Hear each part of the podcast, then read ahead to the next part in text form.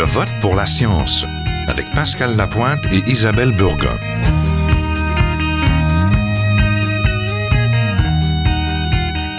Bonjour à tous. Aujourd'hui à l'émission, nous allons revenir sur la déclaration de la députée de Vachon et candidate à la direction du Parti québécois, Martine Ouellette. Elle a annoncé en août dernier que si elle est élue, elle imposera des normes de tarifs et de vitesse aux entreprises de télécommunications qui fournissent l'Internet aux Québécois. Plus exactement, elle donnera deux ans aux entreprises de télécommunications pour se confirmer aux exigences suivantes un service à 1 gigabit par seconde, accessible sur l'ensemble du territoire avec une uniformité des tarifs et des prix au niveau des pays de l'OCDE. Elle réclame également des forfaits allégés pour les ménages à faible revenu. Martine Ouellette serait prête à nationaliser les infrastructures de télécommunications si les compagnies ne se conformaient pas à ces exigences dans un délai de deux ans. Nationaliser le numérique Une bonne idée ou pas?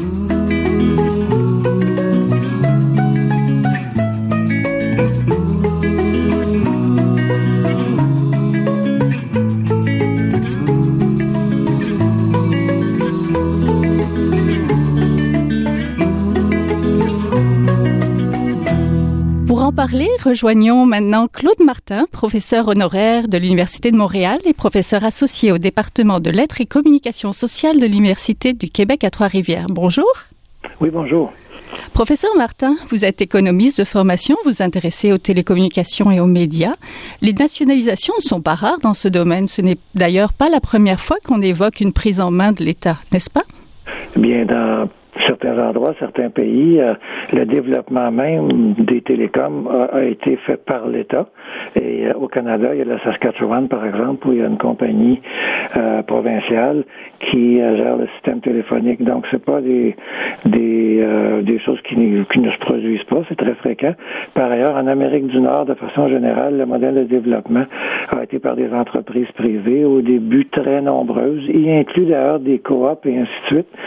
Mais rapidement, au début du 20e siècle, on a assisté à la croissance de certaines entreprises, le système de Bell, par exemple, ou American Telephone and Telegraph, qui a presque monopolisé, si on veut, les services de télécom. on peut parler du télégraphe aussi, là, on le fera pas. Donc, euh, mais plus récemment dans l'histoire, les choses euh, changent un peu et on voit apparaître euh, une nouvelle forme de concurrence. Par exemple, dans le cellulaire, il n'y a pas seulement une entreprise pour le branchement Internet aussi. Mais de toute façon, il y a beaucoup de modèles, beaucoup de performances, certaines bonnes, puis d'autres moins bonnes. Comment ça se passe en Saskatchewan? Eh c'est une entreprise provinciale qui est là depuis très longtemps. Et euh, plutôt que d'avoir une firme privée, tout simplement, dans une firme d'État, comme ici, on achète l'électricité d'Hydro-Québec, mais dans beaucoup de pays, on achète l'électricité d'une firme privée. Il y a des, euh, et l'eau aussi, d'ailleurs, on pourrait parler de l'eau. Donc, il y a des avantages et des inconvénients à cette chose-là. La comparaison avec la nationalisation de l'électricité, Hydro-Québec, est-ce qu'elle tient la route? Est-ce qu'on peut comparer ça avec le développement d'Hydro-Québec? Oui, on peut, parce qu'il s'agit de, gros systèmes complexes et avec des dimensions technologiques euh, importantes. Maintenant, c'est pas le même genre de technologie. Si on parle d'un réseau, par exemple, de distribution d'Internet, euh, la chose qu'on distribue, c'est pas du courant électrique, mais euh, des bits. Et donc, c'est ça, évolue très vite euh, euh, les, caractéristiques technologiques du système. En électricité, on, distribue dans les foyers du 220 et du 120 volts à 60 ou à 50 cycles depuis très longtemps. Mais pour ce qui est de l'ampleur des moyens, puis aussi de l'usage de fils, sur les fils Hydro-Québec, on peut distribuer euh, des contenus Internet. Donc, on pourrait. Et donc, euh, ça se ressemble, mais c'est pas la même industrie, évidemment. C'est pas du tout les, mêmes ingénieurs qui travaillent dans, dans une puis dans l'autre. Oui. Certains États et provinces ont fait ce saut. Vous avez parlé, donc, la Saskatchewan, je pense, avec euh, Sastel. En Europe et, particulièrement en France, ça se passe aussi? Comment ça se passe là-bas? Ben là, c'est dès l'origine, hein, dès, le, dès les, les premiers systèmes télégraphiques, l'État français a tenu à les contrôler, entre autres pour des raisons de sécurité, ça simplifiait son regard, si on veut, sur des échanges de messages et la police trouvait son travail un peu plus simple. Donc, il y a, plusieurs modèles. Euh, le système français peut-être pas un très bon exemple de performance puisque euh, les ménages n'ont pas eu accès à des téléphones euh, avant récemment, si on veut, parce que c'était très, très difficile à une certaine époque d'obtenir un service. Alors qu'en Amérique du Nord, les entreprises avaient décidé que la valeur du réseau dépendait du nombre d'usagers. Donc, euh, c'était avantageux pour eux de subventionner le branchement des ménages. Et euh, pour avoir un réseau avec beaucoup de monde, beaucoup de monde, ça échange beaucoup, ça se téléphone mhm. beaucoup et ça fait plus d'argent. Alors, on peut voir là un mauvais exemple, si on veut, d'entreprise d'État, qui est l'exemple français. Seulement si on se situe en 2016, le système de télécom et d'Internet français est très performant. Et si on, on a, on a euh, un domicile à Paris, on va payer beaucoup moins cher pour un bon nombre de services qu'on a ici de façon privée. Donc, c'est très complexe de distinguer tout ça. Et lorsque Mme Ouellet dit vous allez faire certaines choses comme améliorer la performance du système, l'accès, si on veut, dans des régions, ça, ça va coûter des sous. Alors, si on, dit on va nationaliser et on va faire ça, il faut bien comprendre que si on offre un meilleur service, on devra le payer en quelque part. C'est pas la nationalisation qui nécessairement va, va coûter des sous, c'est le fait qu'on va dire, puisque c'est une entreprise qui appartient à tout le monde, comme l'Hydro-Québec, il faudra donner le même service dans toutes les régions. Mais ça, ça va avoir un coût. Je dis pas que c'est une mauvaise chose, mais il faut se rendre compte qu'on change d'univers parce qu'on ne demandera pas les mêmes choses à une entreprise publique qu'on demande à une entreprise privée. Oui, on, exige on pourrait demander à une entreprise privée de le faire. C'est un peu ce que Mme Ouellette suggère. On leur dit faites-le sinon. Oui, on exige plus du service public toujours. Hein? Ben, on exige plus de Radio-Canada qu'on exige de TVA. Oui. Quels sont les avantages d'un tel virage, donc le virage de la nationalisation, si on allait par là? Ben, euh, c'est le contrôle qu'on exerce sur les objectifs de l'entreprise. Si c'est une entreprise privée, elle va penser à sa rentabilité d'abord. Si c'est une entreprise publique, on va peut-être penser au service. Maintenant, si on prenait le système public de santé du Québec pour le confier au privé, qu'est-ce qui arriverait? Ben, on faisait faire un tour du côté américain mm-hmm. et on verrait que ce serait peut-être pas tout le monde qui aurait un accès. Mais d'un autre côté, le fait d'offrir des services à tout le monde implique des coûts et peut-être que si on n'est pas prêt à les supporter, ces coûts-là, par des taxes, bien, on va faire avoir des listes d'attente un peu plus longues que si on est un millionnaire en Californie. En Amérique du Nord, c'est donc le système privé qui prime. Quelles en sont les raisons? Eh il y avait trop d'argent à faire là-dedans. des gros investissements aussi. Au début, oui, ça prend des gros investissements, mais euh, les entreprises qui ont, euh, qui ont comment dire, pris le contrôle des, des techniques de l'électricité fin 19e siècle, début 20e siècle, ont constaté que c'était, euh, il y avait un énorme chiffre d'affaires à faire là-dedans et beaucoup de profits. Donc, c'est parce que c'était rentable et c'était dans la façon américaine de faire de ne pas penser d'abord à des entreprises publiques. Euh, et donc, vous me demandez pourquoi les États-Unis fonctionnent avec des entreprises privées, un système capitaliste, bien là, c'est toute l'histoire des États-Unis qu'il faudrait faire. Tandis qu'en Europe, la présence de l'État euh, a été euh, longtemps beaucoup plus importante dans beaucoup de domaines. Non, mais pas partout. Donc, c'est toute l'histoire d'une société qui explique pourquoi on a des préférences vers le, vers le privé vers le public. Et il peut y avoir un tout autre type de société si on pense à ce qui se passait en Russie ou en URSS. il y a eu une révolution, il y a eu donc l'établissement d'une économie socialement planifiée et donc ça a amené au fait que, bien sûr, les téléphones étaient euh, gérés par le public. Oui, ce sont des gros joueurs, il y en a peu. C'est aussi une question d'infrastructure et de contenu. C'est les mêmes souvent qui, qui, contrôlent les deux. Hein? Ben, Aujourd'hui, oui. Euh, au début, euh, au début du 20e siècle, c'était c'était vrai aussi cette histoire-là. Mais aujourd'hui, vous avez une entreprise comme Bell est à la fois dans les réseaux de télécom, ce qui représente un investissement économique énorme, mais aussi dans la production et la diffusion de contenu. Euh, Québécois, par exemple, avec Vidéotron et dans les télécoms. Euh, et, mais aussi est un producteur de contenu télévisuel et, et, dans les journaux aussi. Donc, il y a un mariage parfois très facile à voir avec ça, mais qui fonctionne pas toujours. Bel Canada a perdu beaucoup d'argent avec la télé à une certaine époque. Donc, euh, euh, les réseaux de télévision et de radio ont besoin des télécommunications. Quand on parle de réseaux canadiens d'un océan à l'autre, c'est des systèmes de télécom, ça. Et ça, c'est un système privé. Mais le premier client, c'était les réseaux de télévision. Donc, il y a des liens entre, entre tout ça qui sont très, très forts. Tout ça, c'est de l'électricité.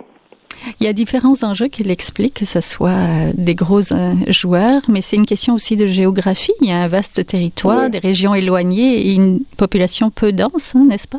Ce sont des gros joueurs d'une part parce que au début du système, on a constaté que les centraux téléphoniques, par exemple, euh, étaient beaucoup plus économiques s'ils étaient plus gros. Donc, ça revenait moins cher par appel. Donc, il y avait un peu une structure mécanique qui poussait vers ça. Mais si on prend l'exemple canadien, évidemment, la géographie compte. C'est un peu le problème des chemins de fer aussi.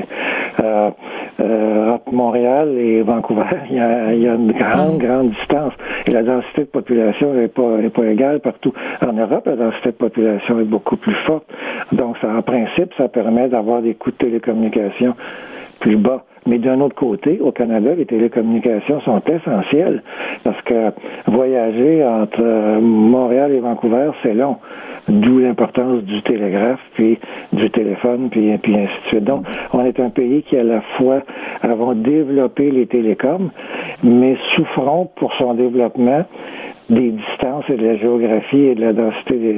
Donc, il fait que, en même temps, ça nous coûte passablement cher. Oui, il me semblerait que ça soit cette, euh, plus politique que scientifique comme, euh, comme virage ou comme ou technologique comme décision, ne pensez-vous ben, pas? Lorsqu'on parle de, de, de, choses de cet ordre-là, ça peut être les chemins de fer aussi.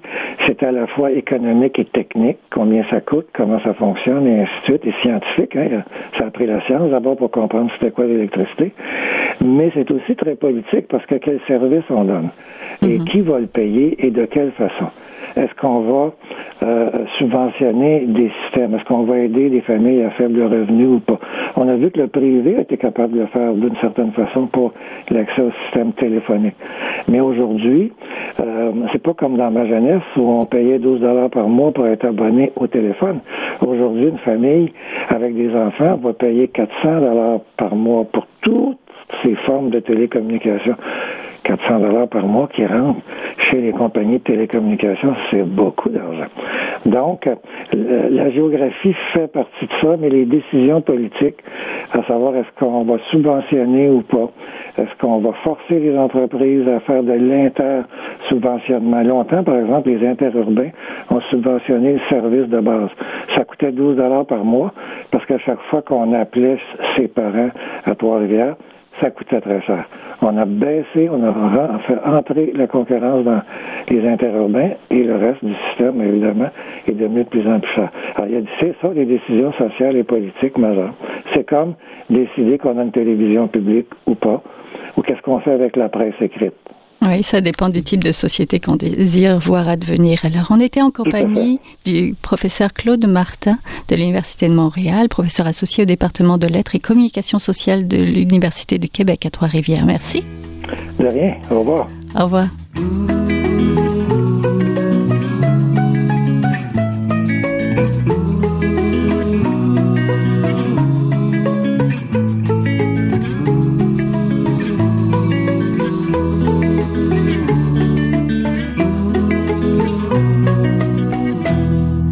Accueillons Michel Blanc, conférencière, consultante et blogueuse dans le domaine du commerce électronique, du marketing web et des médias sociaux. Vous possédez une maîtrise scientifique en commerce électronique aussi. Bonjour. Ah ben bonjour. Alors, vous avez travaillé autant pour le Parti québécois et le Parti libéral à titre de consultante pour les questions numériques. Alors, pourquoi, selon vous, il importe d'investir massivement dans les infrastructures numériques? Alors encore aujourd'hui, on a des difficultés d'investir dans l'intangible. Euh, pourtant, euh, si on prend la valeur de Facebook, par exemple, mais la valeur de Facebook, on s'entend que c'est assez astronomique mhm. et c'est basé sur des brevets, euh, c'est basé sur de l'intangible. Euh, et euh, malheureusement, ben quand on parle des infrastructures numériques, évidemment, qui sont ce qui sous-tend le développement de toute cette révolution numérique qu'on vit mhm. partout dans le monde, ben ça fait partie un petit peu de cette incompréhension collective euh, de ce qu'est l'intangible.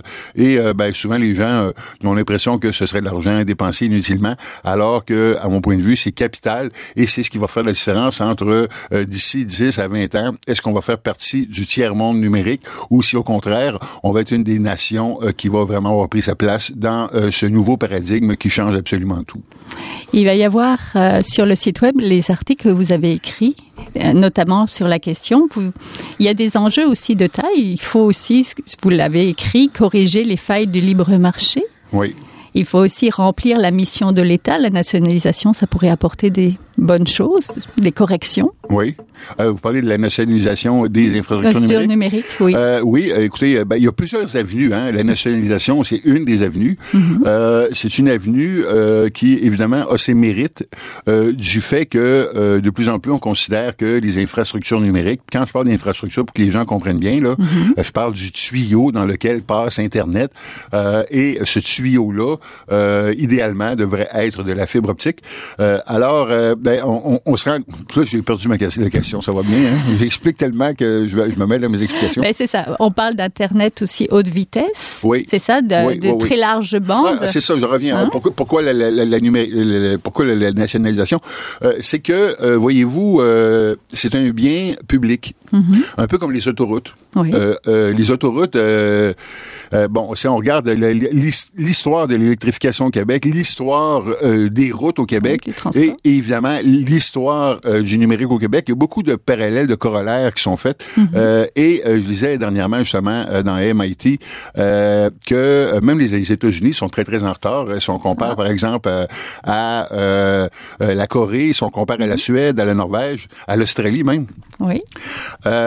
Et euh, quand les routes ont été développées aux États-Unis, ben il y a des euh, gens qui, euh, des entreprises qui avaient décidé eux de payer les routes parce qu'ils se rendraient compte que ça serait pratique pour euh, la livraison de leurs produits ou euh, euh, la réception euh, de leurs produits.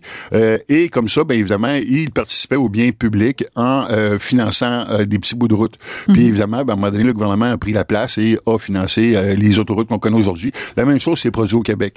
Le problème avec euh, le numérique, c'est que euh, les grands centres sont plus ou moins bien servis, euh, avec une situation oligopolistique euh, qui est contrôlée par quelques joueurs euh, qui s'entendent pour euh, ne pas en faire plus qu'il faut, parce qu'évidemment, c'est plus rentable de donner des services euh, moyennement médiocres à des prix exorbitants.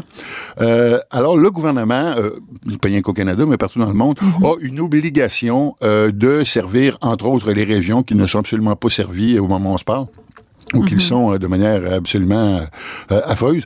Euh, maintenant, cette obligation-là, elle peut se faire euh, du côté réglementaire, Euh, mais le côté réglementaire, le problème, c'est que évidemment, les capitaux, ils doivent venir de quelque part.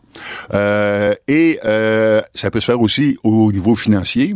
Euh, donc, la nationalisation serait une avenue pour remplir la mission de d'offrir aux citoyens euh, des services. Euh, puis, puis vous savez, il y a une différence entre des services de base et des services de pointe. Euh, pour l'instant, on n'a même pas des services de base, de base quand on est en région, euh, encore moins des services de pointe. Euh, et euh, euh, C'est quoi les services de base? ben, le service de base, c'est d'avoir au moins un lien Internet. Mhm. Euh, et vous savez, euh, longtemps au Canada, on se targuait euh, d'avoir de la haute vitesse qu'on définissait à 1,5 mégabits par seconde, Mhm. alors que à plusieurs endroits, euh, on a du 1000 mégabits seconde. Alors, entre 1000 et 1, je pense que la grosseur, les gens voient tout de suite euh, un Mhm. petit peu c'est quoi. Euh, maintenant, 1,5 mégabits seconde, c'est, je veux dire, vous euh, pouvez pas faire jouer de vidéos euh, chez vous Mhm. euh, sur Internet. À 5 mégabits seconde, vous commencez à faire euh, jouer des euh, vidéos chez vous, mais évidemment, très souvent, ils vont bloquer le temps que la vidéo euh, charge. Et euh, ben, si on parle de 100 mégabits seconde, là, on commence vraiment à être euh, euh, assez bien équipé. Et 1000 mégabits seconde, on n'a pas besoin de ça au moment où on se parle. Euh, par contre, euh, le coût euh, de développer un, euh, un service à la grandeur de la province, par exemple, euh, ben, un coup que tu, tu passes des fibres optiques, la question, euh, tu penses pas à, pour les deux, trois prochaines années, mais il faudrait que euh, tu penses pour les 10 à 20 prochaines années. Et dans les 10 à 20 prochaines années, c'est définitif que le euh, 1000 mégabits seconde va être atteint. OK. Euh, après ça, euh, ben évidemment, il y a plein, plein de raisons pourquoi euh, on devrait investir là-dedans. Euh, nommément, vous savez, euh, si on prend des exemples là, de chiffrés pour que les gens comprennent, euh, moi, j'habite une, une localité qui s'appelle Chaudsey, euh, qui a les Laurentides. 300 euh, kilomètres carrés. Mhm. Euh, notre maire avait fait faire une étude préliminaire pour mettre la fibre optique à la grandeur de la municipalité et euh, on parlait d'un coût de 8 millions. Maintenant, euh, si on parlait de couvrir le Québec habité, euh, on parle d'à peu près 110 000 km carrés. Et 110 000 km carrés, si on fait une extrapolation, euh, ça coûterait à peu près 2,9 milliards couvrir le Québec en entier. Maintenant, ce chiffre-là, évidemment, c'est un chiffre en supposant qu'on devrait euh, replanter des poteaux à la grandeur euh, du territoire, mhm. euh, ce qui n'est pas nécessairement le cas, puisque par exemple, si on décidait qu'Hydro-Québec, c'était dans ses missions de faire ça, bah, non, mais je veux dire, les, poteaux d'Hydro-Québec sont déjà à la grandeur du Québec. Mhm. Alors, si on disait, on va passer sur le, les poteaux d'Hydro-Québec, ben évidemment, on vient de résoudre les coûts. Mhm. En plus de ça, les gens ne le savent peut-être pas, mais Hydro-Québec est le plus grand détenteur de fibre optique au Québec, plus grand que toutes les compagnies de télécommunications mis ensemble, parce que le système euh, électrique d'Hydro-Québec est déjà supervisé par la fibre optique qui couvre euh, la grandeur du territoire. Euh, alors, ça serait logique euh, de donner à Hydro-Québec la suite de la fibre optique. Maintenant, euh, évidemment, euh, notre ministre anglais a déposé une stratégie et là, ils sont en consultation. Mm-hmm. on pourrait dire qu'on fait des PPP, alors on fait un, espèce de consortium avec des entreprises privées. On pourrait donner tout simplement l'argent aux, télé, aux compagnies de télécommunications et dire investissez à notre place. On pourrait nationaliser. On pourrait aussi, et ce qui semble être une orientation privilégiée par le gouvernement, donner cet argent-là aux municipalités régionales de comté et dire, vous, euh, vous savez les besoins, euh, faites-le euh, à notre place. Le problème avec ça, évidemment, c'est que on entretiendrait une disparité régionale parce que c'est pas toutes les MRC qui ont la compréhension et qui ont les intérêts et qui ont les capacités d'installer de, telles technologies. Alors, on pourrait avoir une MRC où ça serait extrêmement bien fait et d'autres MRC où ça serait de la merde.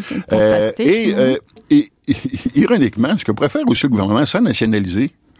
C'est-à-dire, on installe les fibres optiques à la grandeur du Québec et on va compétitionner euh, les entreprises qui sont déjà là un peu euh, ce qui avait été fait étonnamment au Manitoba avec euh, Manitoba Tel mhm. euh, au début du siècle, qui ont décidé qu'on compétitionnait les compagnies de téléphone. Alors ça, ben, évidemment, on, déjà on sauve de l'argent parce qu'on n'est pas obligé de racheter les installations des autres. On, on, installe les nôtres et on les compétitionne. Et là, ben, ça fait une émulation dans le marché. Oui. Quels sont les bénéfices qui devraient faire pencher pour la nationalisation? Je sais que vous avez montré plein d'avenues possibles, mais euh, c'est quoi les bénéfices pour l'économie, pour les régions, pour le quotidien des citoyens? Par exemple, comment ça se passe dans les Laurentides chez vous? Vous êtes experte dans les réseaux sociaux, dans le marketing web. Est-ce que vous avez une bonne bande passante à la maison? Non, c'est absolument. Euh, et, ironiquement, euh, ce que les gens en ville ne savent pas, c'est que les régions du, du Québec sont principalement desservies par une compagnie du nouveau qui s'appelle ExploreNet. Ah. ExploreNet, c'est un Internet par satellite.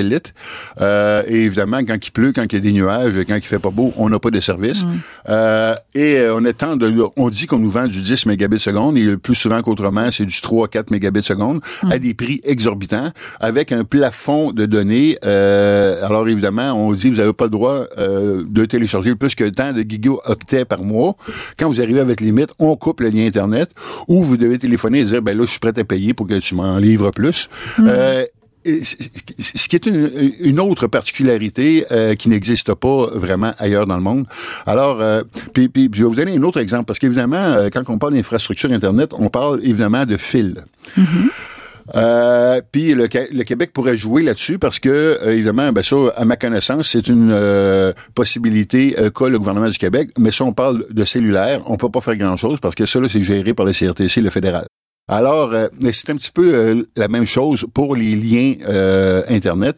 Et vous savez, si on, on, mettait la fibre optique, l'avantage, c'est que quand la technologie évolue, tu changes pas les fils, tu changes rien que les appareils électroniques à chaque bout des fils. Mm-hmm. Alors, on pourrait indéfiniment avoir la croissance de bandes passantes en mm-hmm. fonction des technologies qui évoluent dans le temps. L'Internet pour tous, partout et à bas prix, est-ce que donc, est-ce que c'est encore un rêve au Québec? Euh, ben écoutez, moi, ça fait quand même près de dix ans que je milite pour un plan numérique pour le Québec. Euh, et euh, évidemment, l'infrastructure, c'est un des éléments euh, qui est, fondamental à ça. C'est toutes les entreprises du Québec et c'est tous les Québécois qui pourraient tirer profit de la révolution numérique. Là, vous allez me dire, ouais, mais là, la révolution numérique, pourquoi la révolution numérique? Je vous donne un exemple. vous savez, évidemment, qu'on a beaucoup de problèmes avec Uber. On se pose des questions. On est en réaction à Uber. Et moi, ce qui me fâche là-dedans, c'est que premièrement, pourquoi que ça n'a pas été ici qu'on a inventé Uber Première question. Deuxième question, euh, Uber à la limite, moi je m'en fous parce qu'à à moyen terme et même, je dirais, à court terme, ça n'existera même plus des chauffeurs de taxi parce que ça va être des voitures autonomes euh, qui vont se conduire toutes seules. Et il y aura plus de chauffeurs de camions. Ça va être des camions autonomes qui vont se conduire tout seuls. Ça n'existera plus des chauffeurs d'autobus. Ça va être des autobus qui vont se conduire tout seuls. On va faire quoi de ces gens-là? Euh, ça serait le temps d'y penser tout de suite pour ne pas être en réaction quand ces phénomènes inévitables vont arriver.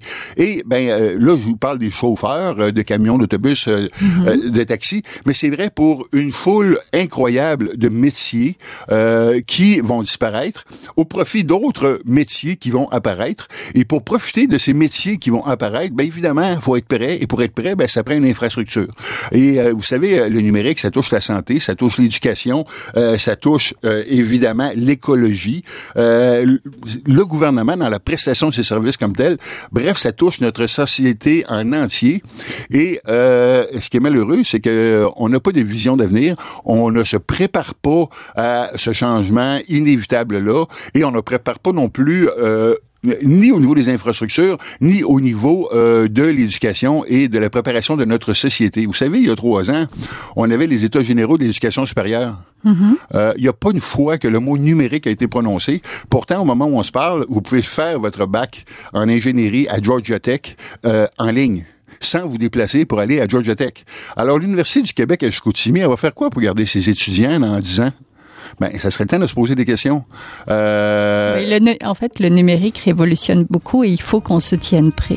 J'ai tellement de choses à dire là-dessus. Il va falloir que je revienne, pas le choix. C'est ça. Donc, on était en compagnie de Michel Blanc, conférencière et consultante et blogueuse. On va mettre vos articles en ligne aussi sur la page. Donc, euh, dans le commerce, le commerce électronique, ou marketing web, médias sociaux, vous êtes très active aussi. On va vous donner, euh, on va donner le Twitter aussi pour vous suivre et aussi le blog parce qu'il y a aussi beaucoup de choses qu'on peut y lire dessus. Merci beaucoup. C'est un grand plaisir.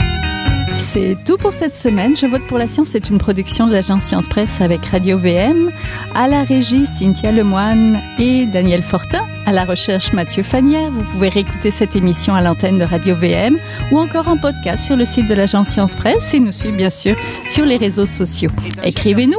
À la semaine prochaine. De ceux pour qui les progrès de la bioinformatique ont préséance sur le sens biologique et pour qui la grosse science constitue la seule logique. On y parle de génome, de transcriptome et de spliceosome, de traductome, de protéome et de foldéome, de kinome, de protéasome, mais pas du glaucome de Guillaume, de signalosome vers les lysosomes, ah, et puis E.T. Des milliers de candidats qui montent et qui descendent en fonction du stimulus duquel ils dépendent. Pendant que Docteur Roy sem.